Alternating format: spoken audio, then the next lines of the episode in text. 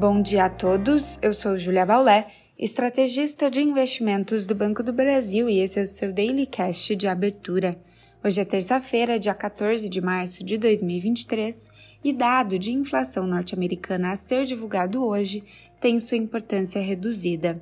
Apesar de falarmos para vocês ao longo das últimas semanas que dados de inflação são cruciais para a avaliação da conduta do Federal Reserve, a inflação ao consumidor medida pelo CPI não mais direcionaria apostas para uma alta mais dura em 0,5% nos juros norte-americanos. Hoje, as apostas majoritárias se concentram entre uma possível alta de 0,25% e a possibilidade do Federal Reserve não realizar nenhuma alta de juros. Isso porque a quebra do Banco do Vale do Silício e do Signature Bank mudou completamente essas expectativas. Juros mais altos penalizam o setor bancário e poderiam pressionar outros bancos regionais, e por isso o dia de ontem foi um dia de forte correção e para baixo das curvas de juros no país, inclusive com impacto no Brasil, que vou falar adiante. Um exemplo: o juro para dois anos que havia rompido 5% após o discurso duro de Jeremy Powell na semana passada, ontem fechou abaixo dos 4%. Um CPI forte hoje colocaria o Banco Central em uma situação difícil, entre controle inflacionário e riscos de estabilidade financeira. Mas um CPI mais fraco reforçaria ainda mais as novas apostas de um Banco Central mais dovish. O pré-mercado acionário norte-americano segue com altas leves nesta manhã, acompanhado das bolsas europeias que estão próximas à estabilidade.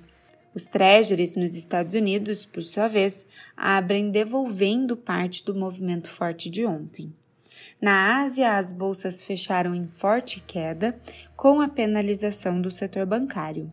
Até o momento, as notícias indicam que a exposição direta aos riscos atuais nos Estados Unidos parece reduzida para a região.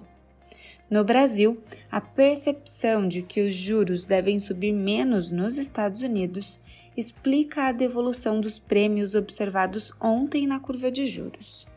Nossa curva DI apresentou fechamento relevante à medida que a curva norte-americana também cedia, aumentando novamente as perspectivas de uma redução mais cedo da Selic. Apesar disso, as apostas seguem majoritárias de que a Selic em março não terá alteração. O câmbio, por sua vez, subiu 1,16% aos R$ 5,26 e o Ibovespa caiu 0,48% aos 103.121 pontos, reproduzindo ainda o nervosismo com a saúde do setor bancário lá fora.